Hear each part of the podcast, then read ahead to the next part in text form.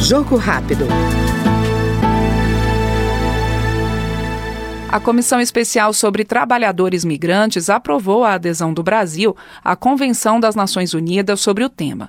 Segundo o relator do projeto de decreto legislativo, deputado Orlando Silva, do PCdoB de São Paulo, a adesão brasileira representa um passo importante na inserção do país no sistema internacional de proteção aos direitos humanos. Adesão e ratificação do instrumento pelo país, que garante a proteção dos direitos previstos na Convenção, constitui importante avanço em favor da proteção dos direitos humanos a cerca de um milhão de estrangeiros registrados no Brasil, dos quais mais da metade seria oriunda de fora da América Latina e Caribe, e também diretamente ao grande número de imigrantes que permanecem em situação irregular no território nacional, número este que tem aumentado significativamente nos últimos anos. O texto ainda deverá ser analisado por comissões da Câmara antes de seguir ao plenário. Este foi o Jogo Rápido com o deputado Orlando Silva, do PCdoB de São Paulo. Até mais.